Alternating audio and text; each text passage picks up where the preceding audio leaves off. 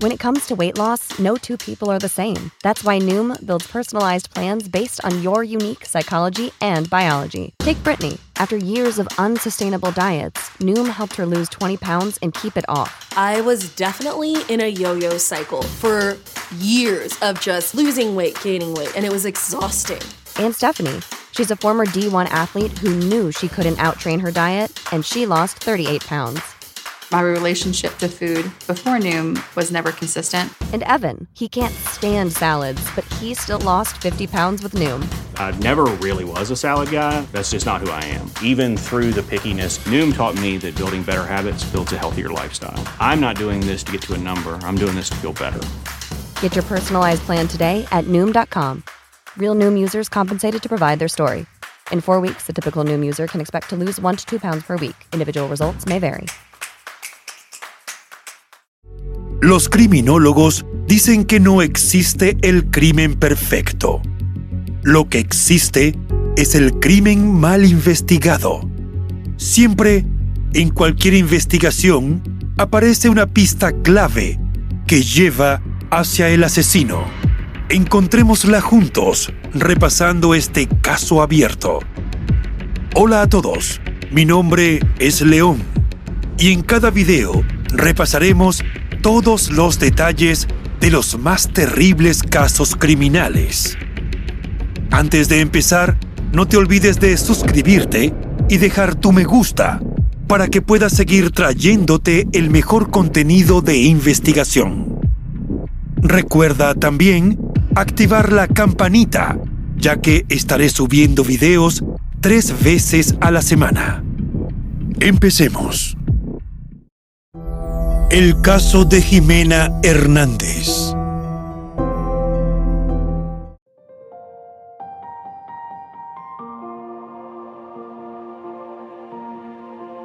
Jimena Hernández nació el 20 de diciembre de 1976 en la ciudad de Buenos Aires, Argentina, donde creció junto a sus hermanos menores Lucas y Lucía.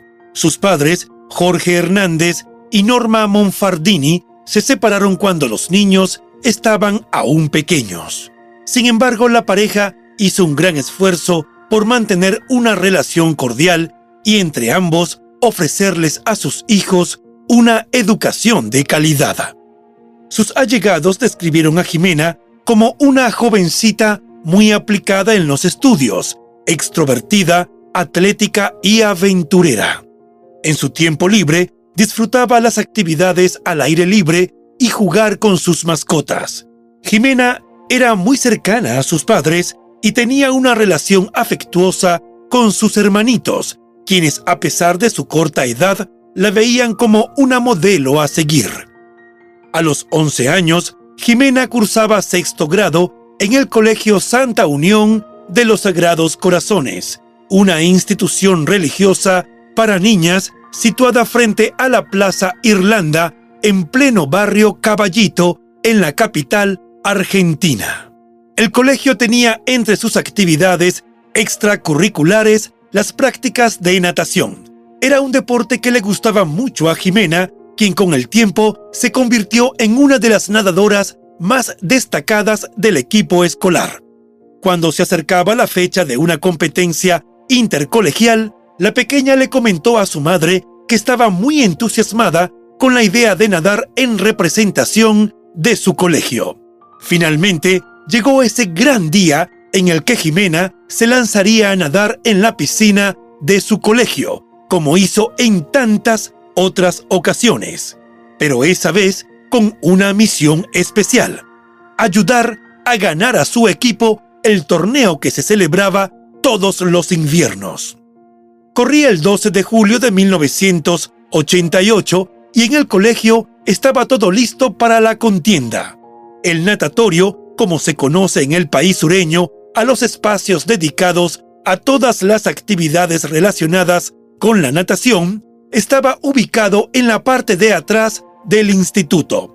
El área estaba cubierta por una especie de carpa enorme y se encontraba repleta de gente entre alumnas, docentes y familiares.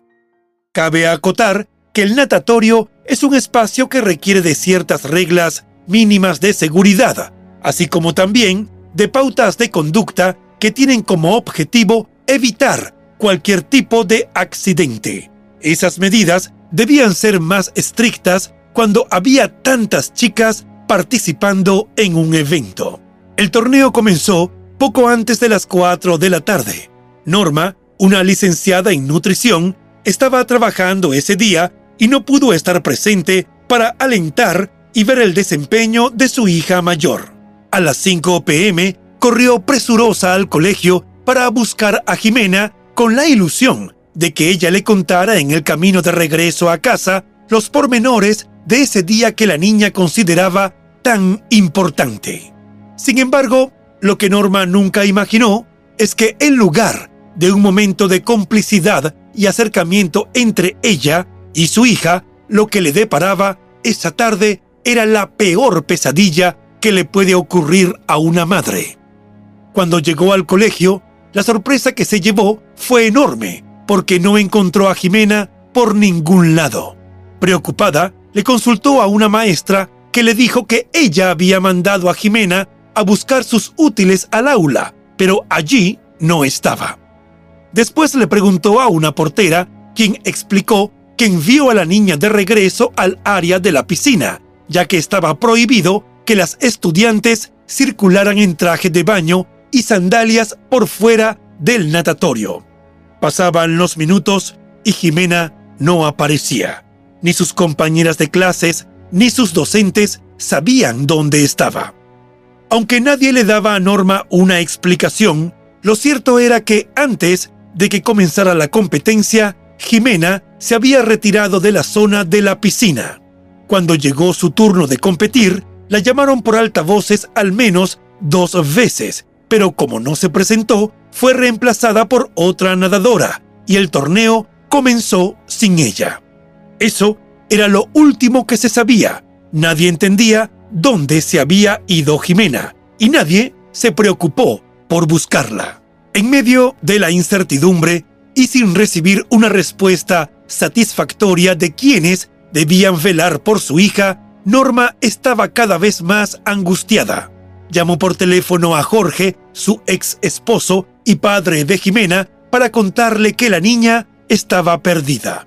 Pero justo en el momento en el que ambos conversaban, alguien gritó que un chico que se había olvidado los anteojos para el agua al lado de la piscina fue a buscarlos y se encontró con una terrible escena.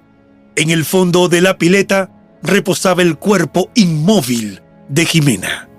Jorge se enteró, al otro lado de la línea, del fallecimiento de su hija, porque escuchó en directo todo lo que ocurría.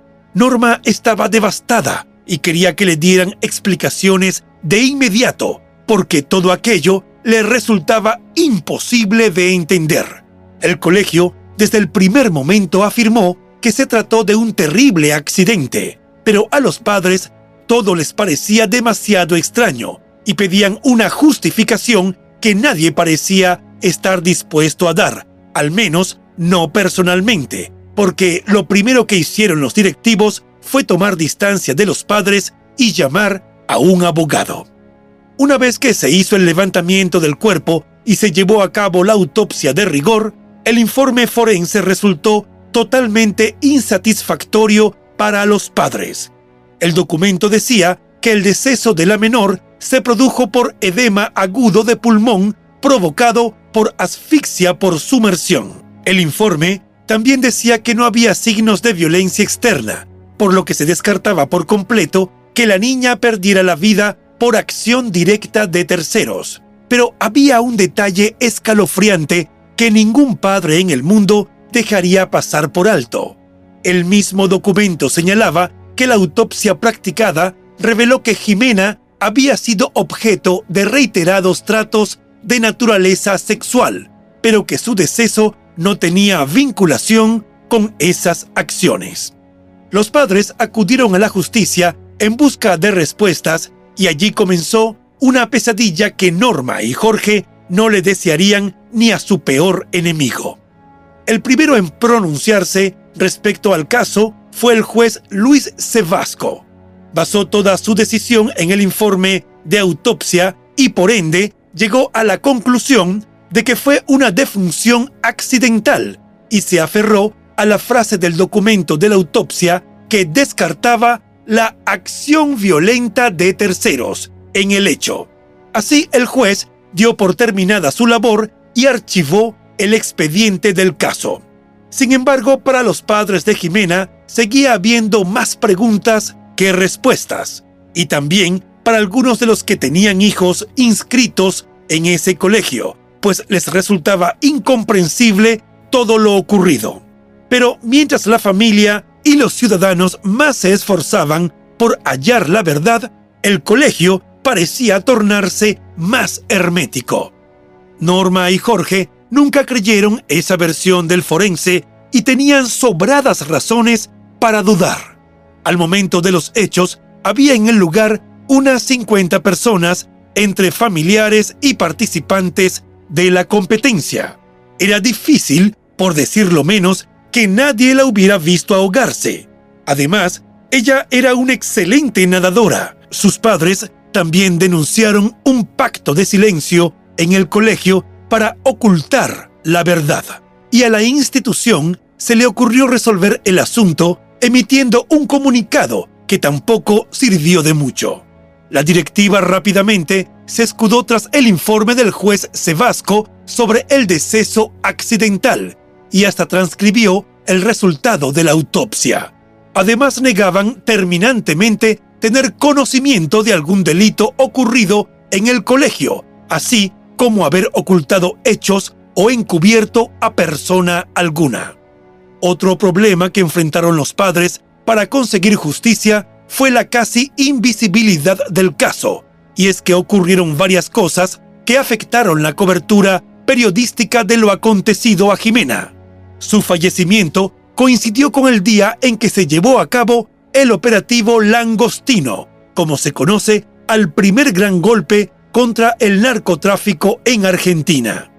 En esa oportunidad, las autoridades incautaron 587 kilos de cocaína, el mayor cargamento en la historia del país hasta ese momento.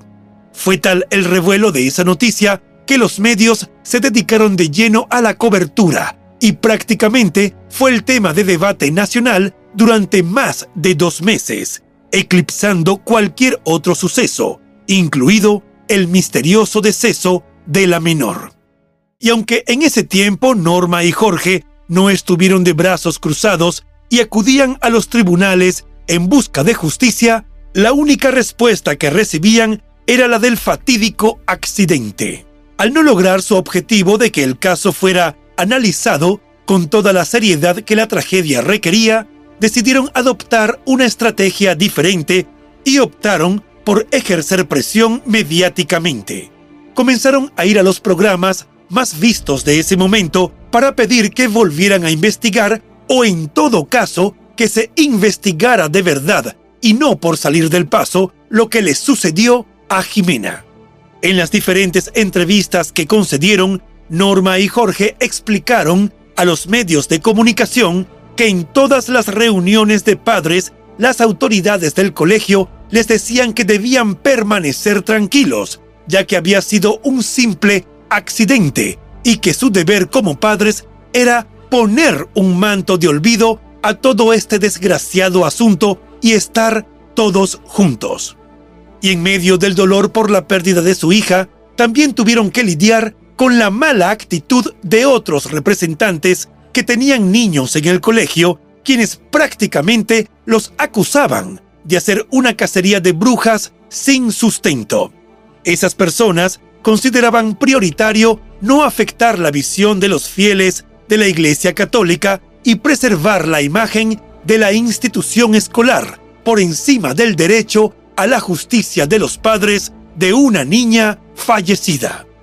Aunque la participación en los medios le dio visibilidad al caso, también salieron a relucir detalles que fueron difundidos de mala manera por la prensa sensacionalista, como la parte del informe de la autopsia que hacía referencia a cierta actividad sexual previa y señalaba que no había tenido nada que ver con el deceso de Jimena. El dolor de los padres era inimaginable, porque su amada hija no solo había fallecido en circunstancias inexplicables, sino que además estaba expuesta al escarnio público. Eso generó la solidaridad de otros padres que reclamaban la irresponsabilidad y ligereza con la que se hizo el informe forense y el hecho de que un juez tomara como cierto algo que parecía carecer de toda lógica. Sin embargo, quienes pedían explicaciones e iban al colegio a reclamar por la falta de apoyo para llegar a la verdad sobre la tragedia que enlutaba a miembros de la comunidad educativa eran tildados de conflictivos y violentos. Mientras la justicia seguía aferrada al informe de autopsia, los padres de Jimena no creían en esa versión, principalmente porque ellos vieron el cuerpo de su niña y tenía moretones en el cuello y en la cabeza que no se justificaban de ninguna manera al fallecimiento accidental por inmersión en la piscina. Pero nuevamente el juez parecía tener respuesta para todo y afirmaba que esos golpes eran producto de las maniobras de reanimación, aunque era totalmente incomprensible que ayudaran a respirar a alguien oprimiéndole el cuello. Gracias a toda la cobertura mediática y la presión de los padres de Jimena, se logró que finalmente el expediente fuese a dar a manos de otro magistrado, cinco meses después del fallecimiento de la niña. El juez correccional Omar Fakiuto ordenó realizar una nueva autopsia al cuerpo de la menor y el resultado de esa segunda autopsia cambió por completo el rumbo de esta historia. El nuevo peritaje fue realizado por médicos de la Cátedra de Medicina Legal de la Universidad de Buenos Aires. Determinaron que Jimena perdió la vida por asfixia por sofocación. Los pulmones de la niña no tenían plancton, lo que determinaba que no había ingresado agua en ellos, por lo que era imposible que se hubiera ahogado por sumersión, como se dijo en la primera autopsia. El informe establecía, sin lugar a dudas, que se trató de un homicidio. La conclusión fue que el criminal había cubierto con una mano la boca y la nariz de Jimena hasta que dejó de respirar, dejándole una marca de un dedo pulgar al lado de la boca. Luego, y quizá con la colaboración de alguien, arrojó el cuerpo sin vida en la pileta o piscina. Tomando como base el nuevo informe forense, en diciembre de 1988 se realizó una reconstrucción en el lugar del hecho con el foco puesto en definir cómo alguien pudo haberle arrebatado la vida a la menor y arrojarla al agua durante un torneo con al menos 50 personas presentes. El natatorio del Colegio Santa Unión estaba cubierto con una carpa inflable con forma de iglú. La hipótesis que planteó el fiscal de Cámara, Norberto Quantín, fue que el cadáver había sido deslizado por debajo de la lona cerca de uno de los bordes de la pileta del lado opuesto a la puerta giratoria que daba el único acceso a la piscina. A partir de ese momento, como ya no cabían dudas de que a Jimena le habían quitado la vida, la causa salió de la justicia correccional y recayó en el juez de instrucción Héctor Grieven, era diciembre de 1988 y aún faltaba un detalle para sumar decepción por las negligentes acciones judiciales previas. Dentro de la investigación se descubrió algo que los padres calificaron como insólito e indignante. El traje de baño de Jimena jamás había sido sacado de la bolsa en la que lo guardaron los primeros forenses. El sobre con el bañador de la niña estuvo guardado en el cajón del escritorio del primer juez y tras estar almacenado con toda la humedad y sin el mínimo cuidado, todas las evidencias en él se degradaron. Cuando al fin analizaron el traje de baño, hallaron rastros de líquido seminal. Esto significaba que antes de quitarle la vida a la menor, la habían atacado sexualmente. Jorge, el padre de la niña, logró después de idas y vueltas que la corte enviara el traje de baño al Instituto Life Code Corporation de los Estados Unidos para que se pudiera hacer un análisis de ADN. Pero las técnicas disponibles hace tres décadas y el tiempo transcurrido desde el día del crimen sin la correcta preservación de la muestra impidieron obtener un perfil genético que apuntara al posible culpable. La causa llegó a tener una decena de imputados que nunca fueron procesados. Para los padres de Jimena, el principal sospechoso era el profesor de natación del colegio, Oscar Bianchi. Sostenían que había trabajado en una piscina de Parque Patricios donde otra niña había aparecido sin vida. Las sospechas se acrecentaron cuando Oscar dijo no conocer a Jimena cuando, según sus padres, la había tenido como alumna en el natatorio del Club Atlanta. Oscar dio una entrevista a la revista Agente en junio de 1989 en la que señaló que el 12 de julio de 1988 se había retirado del colegio entre las 3 y las 3 y 15 de la tarde. Afirmó que se había enterado de lo que había pasado al día siguiente cuando encontró en la puerta del colegio un cartel de duelo. Un culpable claramente establecido, en septiembre de 1990, el juez Héctor Grieven dictó el sobreseimiento provisional de la causa, pero la sala sexta de la Cámara del Crimen ordenó reabrirla. El expediente recayó entonces en manos de Mauricio Zamudio, el cuarto juez del caso, pero en tan solo un año se volvió a cerrar, ya que, según su argumento, nadie había visto si Jimena había llegado al fondo de la pileta de manera accidental o criminal. Cinco años después de lo que a todas luces fue un crimen, apareció la camiseta que Jimena tenía puesta aquel día. Pese a que la etiqueta de la prenda tenía su nombre grabado, Norma tuvo que ir a tribunales a reconocerla y confirmó que efectivamente era la misma que llevaba puesta su hija la última vez que la vio con vida. Pero el hallazgo no produjo mayores avances en el caso. Sin embargo, en 1996 se reactualizó la investigación. En ese entonces surgió el testimonio de dos excompañeras de colegio de Jimena y el pedido de captura de exprofesores de la víctima. Jorge, a través de su abogado Miguel Ángel Arce, solicitó al juez Mauricio la detención de tres profesores de natación que se desempeñaban en el colegio al momento en que ocurrieron los hechos pues se presumía que conocían detalles del crimen y que incurrieron en encubrimiento.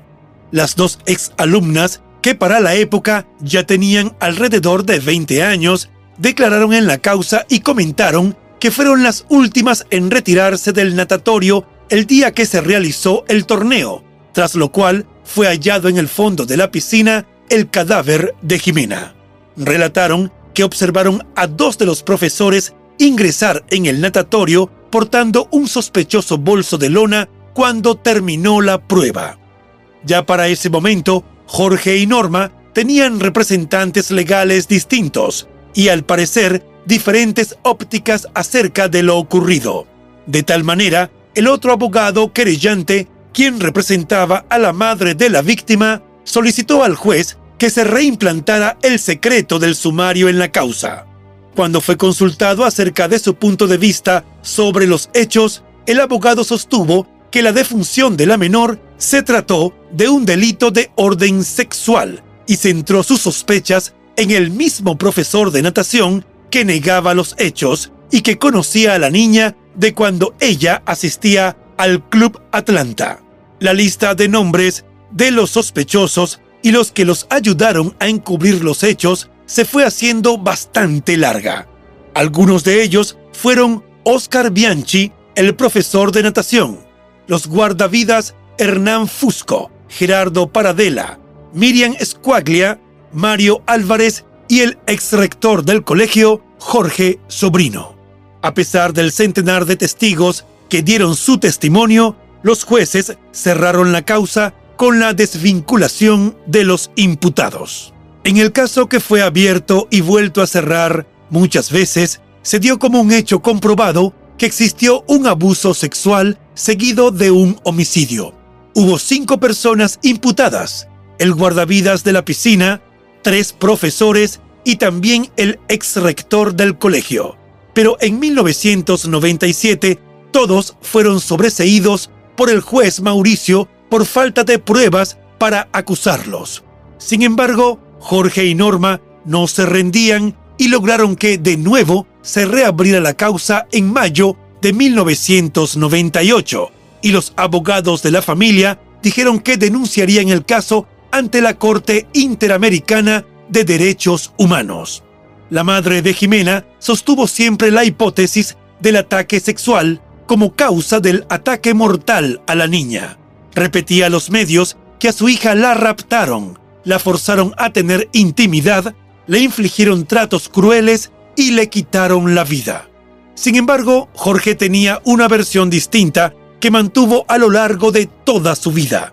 Para él, Jimena fue testigo de algo que no debía haber visto y eso, según él, estaba estrechamente relacionado con la mencionada Operación Langostino.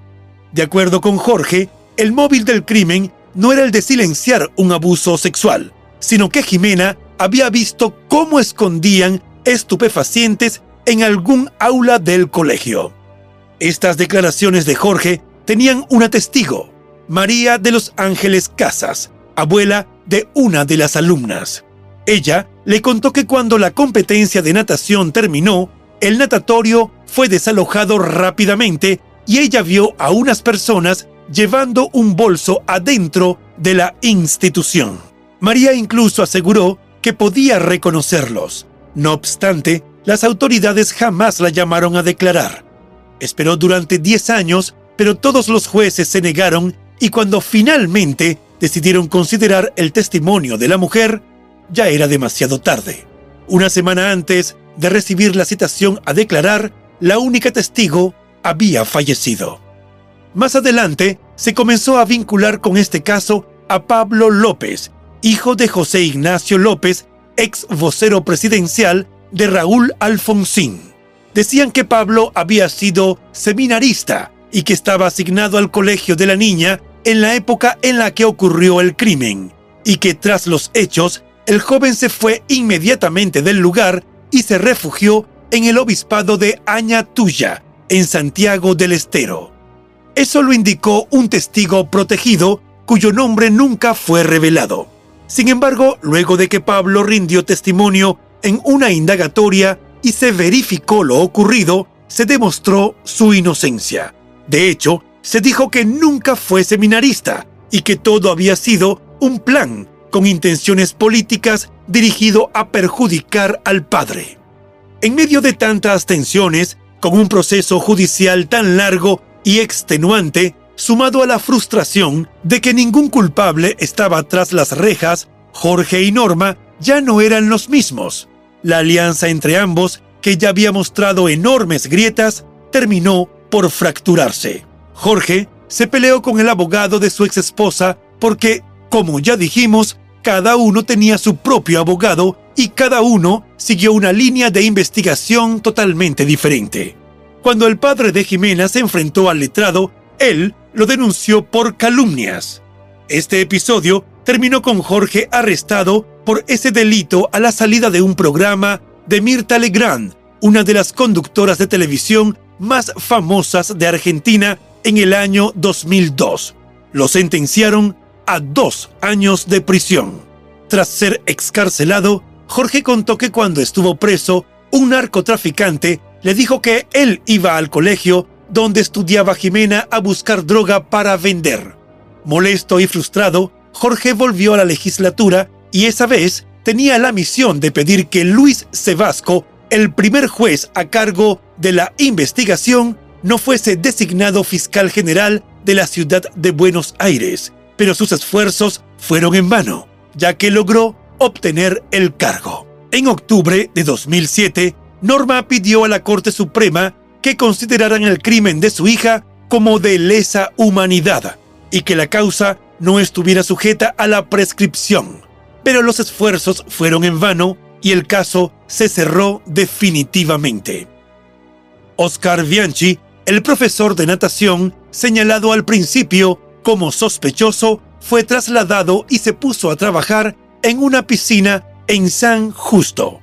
Años después, cuando la prensa intentó contactarlo, se fue a San Luis y Norma aseguró que en esa provincia presuntamente abusó de otra chica. Posteriormente, el colegio cambió de nombre y también de autoridades. Actualmente sigue funcionando como Instituto Monseñor Dillon.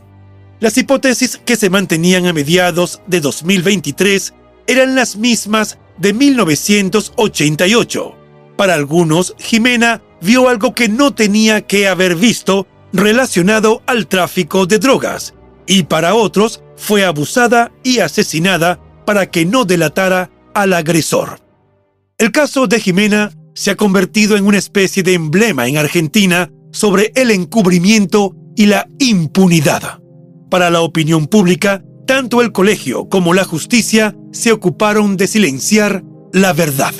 Lo cierto fue que el expediente fue cerrado sin identificar a los responsables del atroz crimen que conmocionó y ha mantenido en vilo a la sociedad argentina por más de tres décadas. El caso pasó por las manos de cuatro jueces, Luis Sebasco, Héctor Grieven y Omar Faciuto, quienes llevaron la causa hasta que quedó en el juzgado de instrucción número 21 a cargo de Mauricio Zamudio, quien finalmente lo cerró. Jorge Hernández, el padre de Jimena, falleció en 2020 a causa de complicaciones de salud no relacionadas con la pandemia de COVID-19 que azotaba al mundo en ese momento. Según se dijo, sus restos fueron sepultados el 12 de julio, el mismo día que ultimaron a su hija. El crimen de Jimena Hernández sigue impune y 35 años después no hay nadie preso por este hecho, mientras su familia sigue esperando por una justicia que les ha sido esquiva por tanto tiempo. Pero no queremos cerrar nuestra historia de hoy sin presentarles la visión particular de un testigo de excepción de todo lo ocurrido. Se trata de Lucas Hernández, el hermano de Jimena, quien en aquel entonces tenía cinco años. Hoy Lucas es abogado y conoce cada detalle del caso. Su pasión desde chico por la filosofía y el budismo lo acercaron al derecho, pero además ha señalado que recorrer los tribunales con su madre buscando justicia porque ella no tenía con quién dejarlo y lo llevaba consigo a todas partes fue lo que marcó el camino de su vocación, aunque admite que esa lucha también lo enfrentó con la otra cara del sistema. Para Lucas, que un juez sea vitalicio hace que la justicia no sea tal, sino un sistema de linaje de familias que manejan el poder judicial en un país. El hermano de Jimena afirmó que lo más importante en cualquier investigación son las primeras horas, y en su opinión, esa fue la principal falla en el caso de su hermana.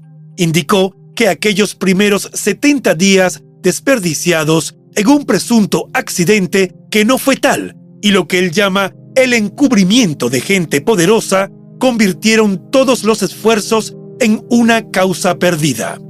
Algunas de las declaraciones públicas más fuertes de Lucas estuvieron dirigidas hacia la Iglesia Católica, porque afirmó que el poder eclesiástico pone jueces y después les da órdenes. En una entrevista concedida a medios argentinos, Lucas afirmó que a pesar de la bomba que explotó en el seno de su familia hace 35 años, él aprendió a convivir con el sufrimiento y también con el recuerdo presente de su hermana. La imagen de Jimena en su mente es la de una niña curiosa, la mejor alumna de su clase, que no solo era una excelente deportista, sino que también sabía hablar muy bien inglés y solía escribirle mensajes a la NASA, la agencia aeroespacial estadounidense. El último recuerdo de Lucas con ella fue cuando le respondieron a una de sus cartas y emocionada le mostró a Lucas el gran sobre donde la NASA le contaba a su hermana sobre una sonda que había llegado a Júpiter.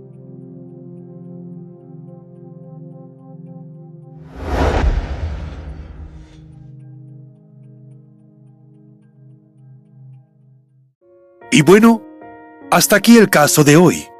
Como siempre agradezco tu apoyo a mi trabajo. Si te suscribes, das un me gusta y compartes este video, me ayudarás a seguir creando contenido. Hasta pronto.